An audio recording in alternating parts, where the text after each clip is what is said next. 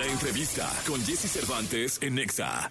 Adanovsky, músico, actor, productor y director de cine chileno franco-mexicano. Es reconocido como uno de los talentos artísticos más influyentes de toda Iberoamérica, ganador de un Grammy como productor del año por el disco de Todas las Flores de Natalia Lafourcade. me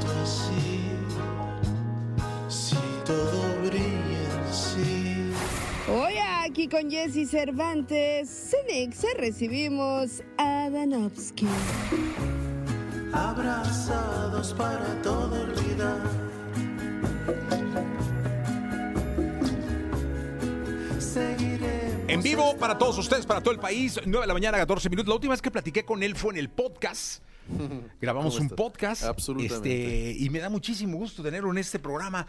Adanovsky, ¿cómo estás? Muy bien, estoy bien. Acabo de regresar de París de un viaje maravilloso, 15 días de vacaciones. Eh, No había tomado vacaciones en tres años. fíjate. Oye, pero además te sigo en tus redes y vi que estabas anunciando, diste un taller. Ya soy gurú. Sí. soy un gurú. No, no soy un gurú, pero doy talleres a la gente para sobre la pareja, hablando de la neurosis de la pareja, cómo solucionarlo. eh, bueno, eh, dando herramientas. ¿no? Este lo diste en. Francia. No, di- es- lo, estoy, lo estoy dando en varios países, Estados Unidos, Colombia, España, Italia. entonces- Italia, claro. Sí, sí, sí. En Italia. Entonces estoy eso y también doy em, talleres de creatividad. Se llama psicocreatividad. Es este increíble. Donde enseño a la gente a, a- a abrirse creativamente y, y bueno, y todo parte del árbol genealógico, ¿no? Que vienen las prohibiciones, la religión, todo que te impide expresarte artísticamente. Entonces, estoy dando estos talleres y tengo bastantes alumnos. Acabo de hacer uno en Ciudad de México. Vinieron 160 personas a- Oh. al taller, entonces como que... ¿El, el de aquí de qué fue? Eh, eh, fue, fue- eh, aquí fue de sobre la pareja y la neurosis. Ok. O sea, imagínate, yo que tuve eh, relaciones muy conflictivas en un pasado, dije, ¿qué voy a decir yo? Pero, pero cuando uno conoce la sombra, puede hablar de ella. Eh, Hablando de la sombra y de hablar de ella, si alguien puede hablar de creatividad, eres tú. Porque lo has llevado al cine, lo has llevado a la música, eh, a la libertad de poder estar en cualquier país dando un taller del- de, de este tema. Yo siempre he creído que todos tenemos, que todos somos creativos, solo hay que encontrar el punto. ¿Tú qué piensas al respecto? Sí, bueno, eh, eh, uno puede ser creativo, obviamente, ¿no? Eh, todo el mundo puede ser creativo. El, problema es que la gente te enseña a no ser creativo, a trabajar en una oficina, a trabajar en un banco, a vestirte con corbata y, y, trabajar con números. Pero eso no es la vida, la vida es creativa, crecen plantas, eh, florecen las flores, eh, creamos, todos somos creativos, creamos hijos, imagínate, es la creación la más increíble del mundo, entonces todos somos creativos. Y decimos creamos como niños. No es cierto, creamos como adultos, como viejos, como podemos tener miles de años cuando creamos, no hay límite para crear, ¿no? Entonces, eh, es, el problema aquí en este mundo es el- el- los límites que nos ponen, ¿no? Cómo nos enseñan a vivir. Entonces, es lo que estoy enseñando últimamente. Oye, cuando venga ese taller de creatividad, de- seguramente me tendrás ahí, Sí. porque será muy bueno y me imagino que en tus redes lo estás anunciando, ¿no? Sí, Cuando- bueno, y también lo que estoy haciendo es que, eh, sabes, vas al psicoanalista durante nueve años y después entiendes tu problema, pero dices, ¿y ahora qué? Entonces lo que estoy haciendo, estoy trabajando con ejercicios corporales. Hacen ejercicios a dos, entonces lo, lo entienden corporalmente y me he dado cuenta que la memoria eh, queda mucho más anclada en el cuerpo que en la mente. Eso es un descubrimiento increíble. Sí, totalmente de acuerdo. Tres Grammys. Gané tres Grammys. Bueno, ganamos, porque no me los gané yo. Gané con Natalia Lafourcade porque produje su disco. La gente dice, ¿qué es un productor de disco? Pues es el que le ayuda a hacer los arreglos musicales, que deciden qué estudio grabar, que guía a la cantante, a ver, no cantes así, ves más por allá. Eh, el ingeniero con quien tocar, los músicos con quien tocar. eh, es como un director de orquesta, en realidad, como un director de cine.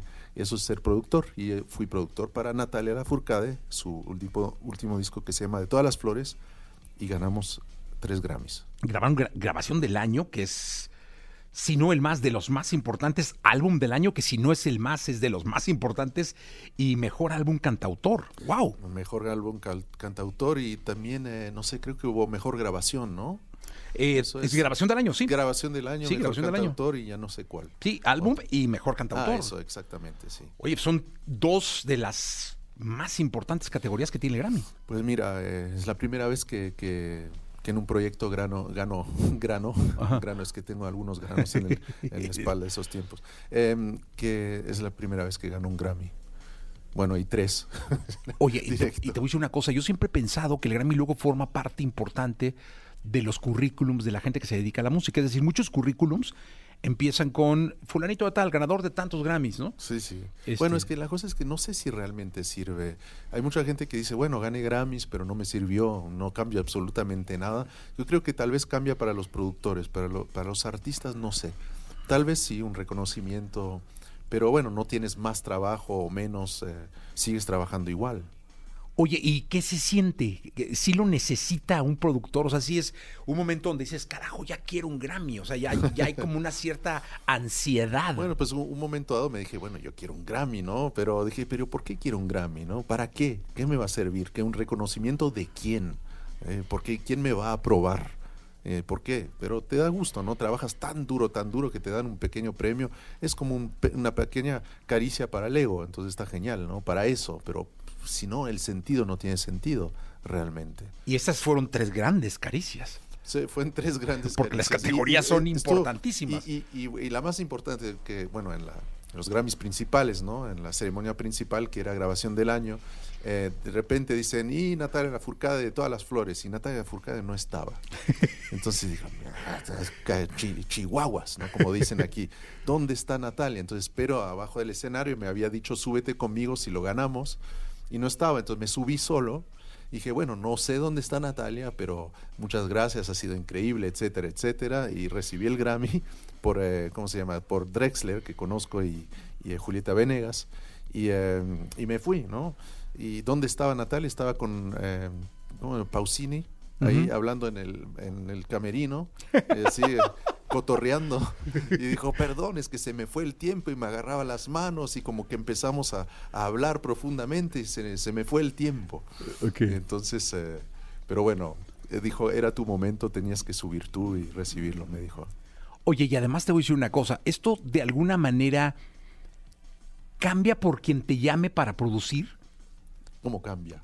Es decir, eh, tú tienes, digo, has producido con gente importantísima de la música. Sí. Leo Larregui, Mon Laferte, eh, Bunbury, este, eh, pero puede ahora llamarte a alguien eh, que tú no esperabas que te llame por los Grammys. Em, sí, sí. O sea, yo trabajo con cualquier persona que tenga mucho talento. Eh, por ejemplo, ahora estoy trabajando con un chico que se llama Jerry Holiday. Él se llama, se llama Jeremiah Lloyd Harmon y, eh, y bueno, casi ganó eh, American Idol y le dio mucha vergüenza y cambió su nombre y ahora se llama Jerry Holiday y va a ser su primer disco como Jerry Holiday. Entonces está en mi casa ahora y durante un mes vamos a grabar un disco. Entonces, eh, y también hay gente que está empezando, que ayudo. Obviamente es algo muy extraño lo que pasa. Los que tienen más experiencia son casi los que tienen menos ego. Porque, porque saben escuchar, ya hicieron varios discos, saben que si contratan a un productor es para confiar en él. Y cuando trabajas con alguien que empieza, que hace un primer disco, está lleno de dudas, eh, el ego está ahí y eh, no te deja, no confía y es mucho más difícil a veces. Entonces, y yo tengo ya mucha experiencia en eso, entonces ya me está cansando a veces esos, Sí, claro. esas dinámicas, pero, pero me encanta trabajar también con gente eh, que, que está por nacer. Eso es, es una satisfacción increíble de, de ayudar a alguien a nacer y que después tenga un éxito, éxito.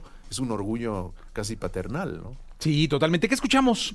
Con los Eh, que traes tu guitarra. ¿Nos ¿quieres- podrías cantar algo? Sí, sí, mira, es la mañana, me haces cantar en Sí, la mañana. hombre, qué rico. Eh, vi que pusieron eh, una canción que se llama Mi Fe antes de empezar la entrevista, entonces digo, tal vez la pueda cantar. De ¿no? entrada, tu guitarra es hermosa. Es una Una guitarra pieza de, los de arte 40, maravillosa. Es de los 40, compré en Los Ángeles y, y bueno, antes de tomar el aeropuerto, ir al aeropuerto, mm, compré esta guitarra. Se llama Wabash, eh, la marca de esa guitarra, desconocida. Es maravilloso, es espectacular.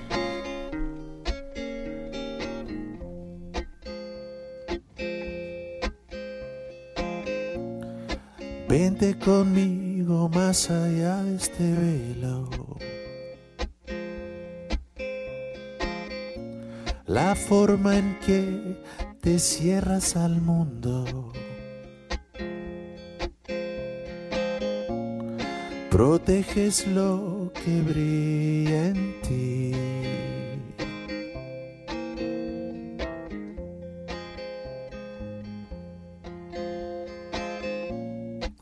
Abrazados para todo olvidar.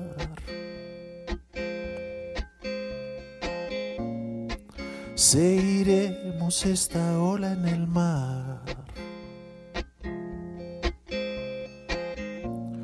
Hasta entrar en el misterio.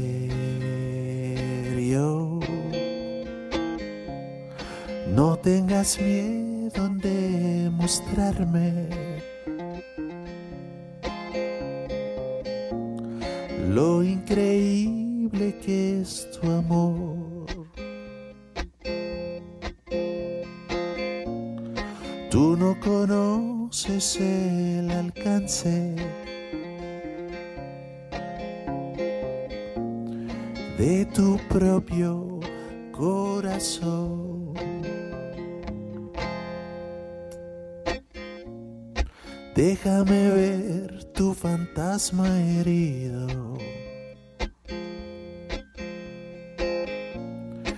De la nostalgia que te sobrepasó.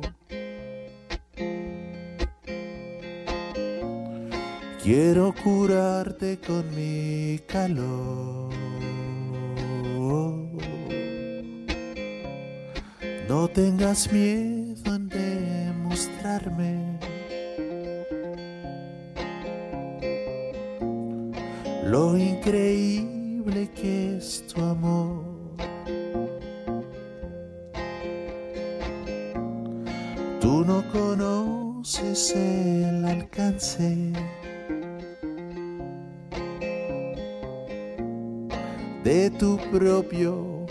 corazón.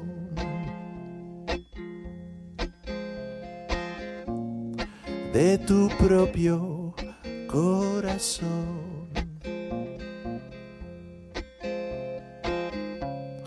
De tu propio corazón.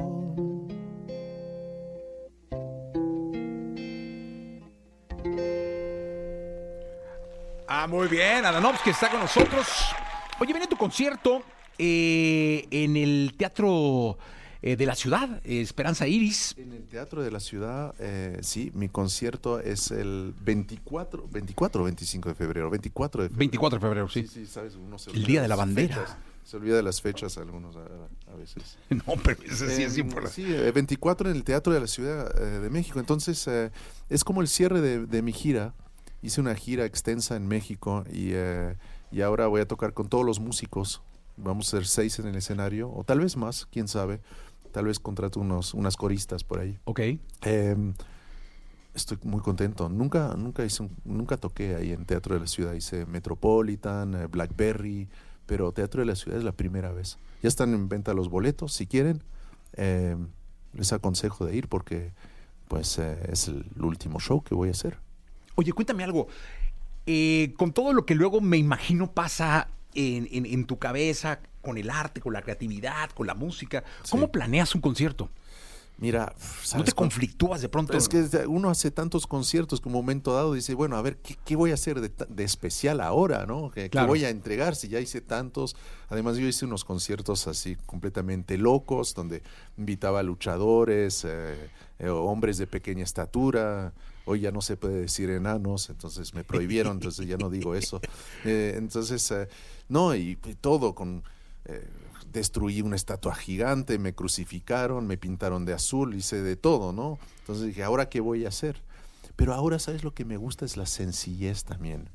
Y eh, estando en un concierto de la Furcade, el último, me conmovió mucho la calidad musical que había en el escenario y, y pensé que la sencillez también puede ser eh, muy potente, eh, conmover la gente con la música. Eh, con los arreglos. Entonces yo siempre modificaba mis arreglos en el escenario para que tuviera más energía, pero ahora es la primera vez que voy a tocar un show donde voy a ser muy, muy fiel a las versiones del disco, a- de mis discos, porque va a ser como varias canciones de varios discos míos. Oye, mira, por ejemplo, esto que escuchamos fue maravilloso. en- Bueno, pero me agarras en la mañana ahí, no tengo voz y todo. No, está- pero se oyó riquísimo, sencillo, pu- puro, así con, con- con la pureza de alguien que se despierta, toma la guitarra y canta. Bueno, muchas gracias, te lo agradezco. Hago lo que puedo. No, muy bien. Mira, nos, eh, nos retroalimentan, nos saludan de Toluca, de Puebla, de Cuernavaca, eh, Colima, un estadio, una ciudad maravillosa, un estado Guadalajara, Monterrey, Ciudad de México, Torreón. Vaya, vaya, vaya. Pues saluda a todo el mundo, de verdad. Gracias por, por escuchar esta entrevista, por seguirme. Soy Adanovsky. Los que acaban de llegar, que están en el coche, que encienden la radio. ¿Quién es este, no? Que está hablando. Adanovsky. Eh, gracias, muchas gracias por todo. Oye, y ahora está empezando realmente este ciclo, este 2024. Eh, te- vienes de una gira, terminas una gira. Este año. ¿qué- Muchas qué- cosas. ¿Qué depara el destino? Pues voy a, voy a hacer un disco, voy a grabar un disco experimental en mayo. Eh, voy a terminar esta producción que hago, voy a dar talleres de, de- sobre la pareja, psicocreatividad, voy a tocar el 24 de febrero en Teatro de la Ciudad, eh, también una música de una película, eh, también eh, arte, estoy escribiendo un libro, estoy haciendo varias cosas, me estoy divirtiendo, acabo de cambiar de casa, construí mi nuevo estudio de grabación, está increíble. ¿Ya lo terminaste? Ya, ya lo terminé, está terminadísimo. Ya grabé cinco, cinco artistas ahí. Ok. Estoy, eh, estoy muy feliz. ¿Está en tu casa? Está en mi casa. Dije, a ver, eh, eso le aconsejo a la gente. Eh, Tenía un negocio que era un estudio de grabación y pagaba una renta para eso y tenía mi casa que era más o menos grande. Dije, a ver, si junto los dos puedo tener una casa mucho más grande y tener mi negocio ahí. Estoy en la casa, mi hijo está ahí, no estoy separado de mi familia. Y bueno, entonces hice eso. Entonces vivo en una casa grande, con un estudio maravilloso y estoy muy feliz. Y eso te da la oportunidad de nunca perder la intimidad. Sí, y eh, algo muy, muy raro, porque antes, saben, yo soy un poco místico, ¿no? A mí me gusta el tarot. El, no, el tarot de Marsella me encanta, pero no veo el futuro en el tarot. Pero pregunto dudas, es como para, para estar más claro en mis ideas. Y saqué tres cartas y dije, ¿tengo que vivir ahí o no? Y bueno, el tarot me dijo que sí, entonces me mudé, hice ese negocio y la verdad me salió muy bien todo. Oye, ¿esto del tarot se estudia? Sí, se estudia, por supuesto, se estudia. El tarot no es algo como divinatorio. ¿Lo, hay gente lo que- puede estudiar cualquiera y saber Sí, cualquiera? por su- hay un libro, de hecho, que mi padre escribió que se llama La Vía del Tarot. Es un, un libro muy grande y muy eh, extenso y que habla de, del tarot y es muy bello. Ah, lo voy a comprar. Es, es- es magnífico y se puede estudiar. Es complejo, pero es muy profundo. El tarot existe desde 1300, 1400. Es algo eh, muy eh, con símbolos muy potentes. Sí, además, este. Pues no, no, no sabía de esta obra de tu padre, pero la voy a comprar. Sí. sí, Lo, sí. lo- lo leo mucho, pero ¿sabes qué? Me encanta tu padre en las redes sociales. Ah, es muy divertido. No, hombre, qué cosa. Es Alejandro Jodorowsky, mi papá, para los que no saben. Eh, para los que están en el coche que acaban de, ponerle play a la radio. Eh, pues to- un todo, ¿no? Porque no es solo cineasta, es un todo. Es, es- Bueno, sí, es cineasta, es escritor, hace cómics, eh, hizo más de 300 cómics también, eh, muchas cosas. Y tal vez fue un ejemplo para mí para hacer muchas cosas. Por eso estoy inquieto, ¿no? un gran pensador, tu padre. ¿eh? Gran pensador. Y es muy, muy extraño porque, ¿sabes la casa que te comenté que me mudé? Se llama Estudio Sin Fin. Así se llama. Porque tengo una canción que se llama Amor Sin Fin y le puse Estudio Sin Fin. Y entonces eh, la propietaria me dice, a ver, pero su padre vino aquí en los 60 como dos, tres veces a visitar eh, un pintor que vivía aquí. Entonces mi padre había pisado esa casa. Me Wow. pareció increíble. O sea, millones de casas en la Ciudad de México. Pero cómo mi padre pisó esta casa donde yo me mudé, ¿no? Eso se llama eh, sincronicidad. Jung habla de la sincronicidad. Y, y- y así es. La vida es así. Oye, y dime una cosa. Esto de tener tu estudio en casa, de haber grabado cinco, me imagino que te da eh, también la oportunidad de que no cualquiera pueda pisar ese estudio. Es decir, Sí. de ser selectivo para que no pierdas es- esta esencia que traes con Pues es- metiendo a cualquiera al Es estudio. mi estudio privado, entonces no es un estudio que puedes rentar así. Si- Solo si yo produzco o si son mis amigos que conozco. Ayer vino alguien que ta- también trabajó con, con La Furcada y con Zoe, que es eh, Eduardo del Águila, Lalo, Lalo del Águila, y vino a ver el estudio. Pero gente así que conozco sí, porque no quiero tener a desconocidos en mi casa. Claro. Mm, eso es. Porque si también luego pues la energía se...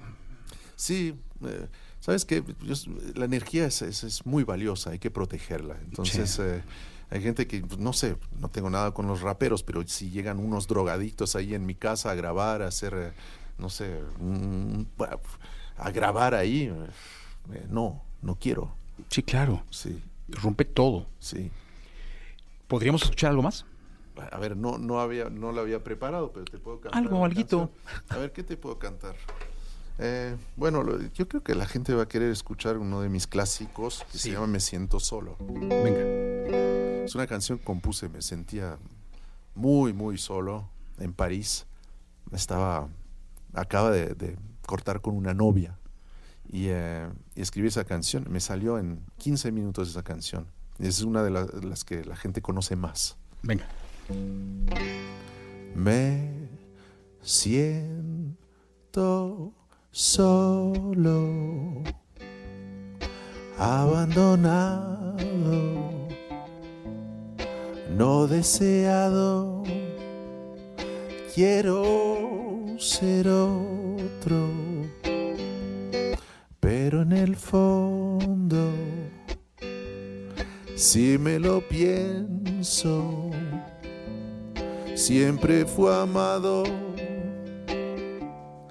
acompañado, porque me siento así, si todo brilla en sí, me quiero ir de aquí, lejos de mí. A veces me quiero a veces me odio, pero hoy es tan obvio. Quiero ser otro, porque me siento así. Si todo brilla en sí, me quiero ir de aquí, lejos de mí.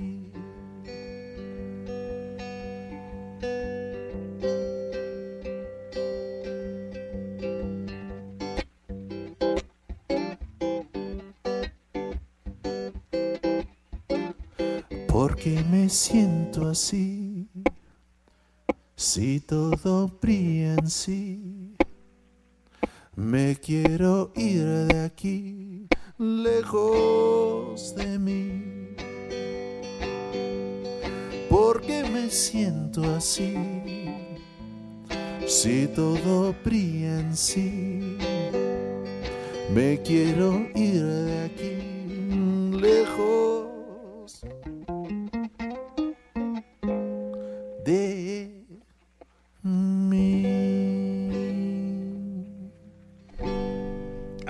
muchas gracias a Danovsky con nosotros. En este viernes 24 de febrero, Teatro de la Ciudad de Esperanza Iris, los boletos están a la venta, va a ser el cierre de la gira eh, de, de Adanovsky en la Ciudad de México. ¿Qué ha pasado con De Guapos? Ah, yo sé, de Guapos. Mira, de Guapos sigue. Es mi banda que hice con Jay de la Cueva, con eh, el cantante español Leiva, con el David Aguilar. Y em, tocamos rock and roll. Sacamos un disco que se llama The Guapos y se llama Hey, el disco. Eh, H-E-Y. Y bueno, lo que pasó es que hicimos una gira de seis semanas en, en España. Tocamos también en el Pal Norte. Pero hicimos una pausa porque Leiva está eh, terminando su gira y ya vamos a organizarnos para tocar este año también y hacer varios shows en México. O sea que De Guapos sigue De Guapos sigue totalmente. Y viene ahora la oportunidad de verlos acá en México. Nos van a ver acá en México y vamos a ir a Estados Unidos también. Eso, muy bien. Sí, sí, sí, es, es, es muy divertido. no, es un con ellos. conceptote, caray. Nos divertimos tanto tocando rock and roll. Tocar rock and roll es lo mejor del mundo. Además es la primera eh, música que escuchamos todos ahí en la banda y mm, tenemos un mismo estilo, los reímos, eh, irse de gira con los amigos es lo más bello del mundo. Sí, porque creo que luego ustedes andan en, proyectos tan distintos todo el tiempo, girando por tantos lados diferentes, que juntarse y encontrar amigos es maravilloso. Sí, es que tenemos planes de ministro, estamos ocupados todo el tiempo, entonces hay que, hay que organizarse un poco. Oye, Adanovsky, gracias por estar acá. Gracias a ti. Gracias. Eh, les recuerdo, 24 de febrero, Teatro de la Ciudad de Esperanza Iris. Teatro de la Ciudad de Esperanza Iris. El cierre de la gira. Absolutamente. Me va a dar muchísimo gusto que cuando venga otro proyecto vengas a este programa que es tu Te casa. invito, ven, ven a verme tocar. No, sí voy a ir. ¿Eh? No, claro, de hecho lo Sí. pensaba hacer porque hemos tenido la oportunidad de platicar Mucho, sí. mucho y ahora quiero verte. Pues sí. Porque nunca te he visto en un escenario. Pues, pues, Entonces es- seguramente estaré ahí. la vamos a pasar muy bien. La vamos a pasar muy bien. Gracias, Gracias Adanovsky, a por estar acá. 9 de la mañana con 39 minutos. Continuamos. Seguiremos esta ola en el mar hasta entrar en el misterio. No tengas miedo.